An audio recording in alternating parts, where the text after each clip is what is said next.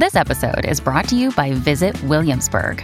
In Williamsburg, Virginia, there's never too much of a good thing. Whether you're a foodie, a golfer, a history buff, a shopaholic, an outdoor enthusiast, or a thrill seeker, you'll find what you came for here and more.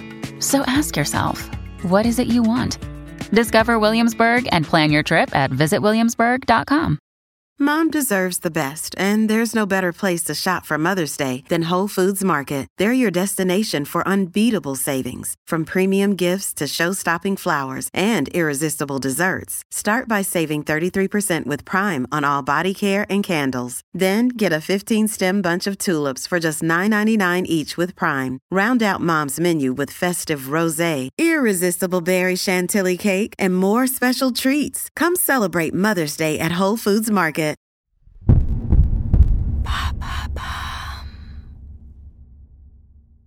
Qu'est-ce que le dad blessing, ce phénomène inquiétant pour la parentalité?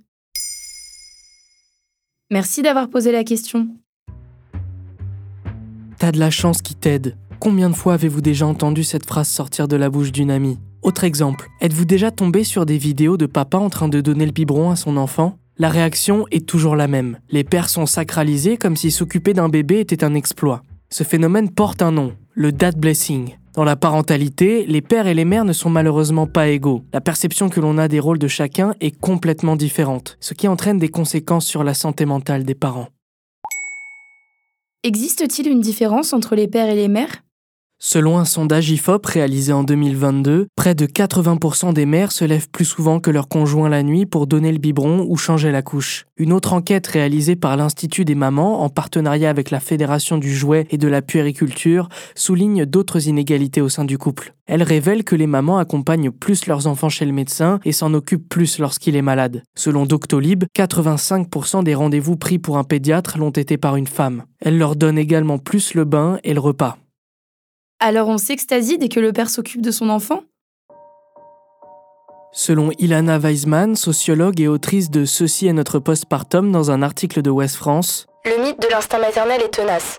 Quoi que les mères fassent, ça sera perçu comme normal puisque ça leur viendrait naturellement. Alors dès qu'un père s'investit, la société applaudit.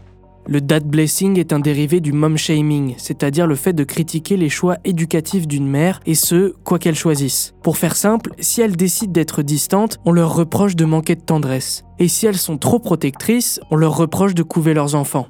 Quelles sont les conséquences du dad blessing sur la santé mentale des mères? Elles sont très nombreuses, mais deux se dégagent tout de même. D'abord, l'augmentation de la charge mentale déjà omniprésente chez les mamans. D'après l'étude de Magic Maman menée par l'IDM, près d'une mère sur deux estime avoir une charge mentale trop lourde.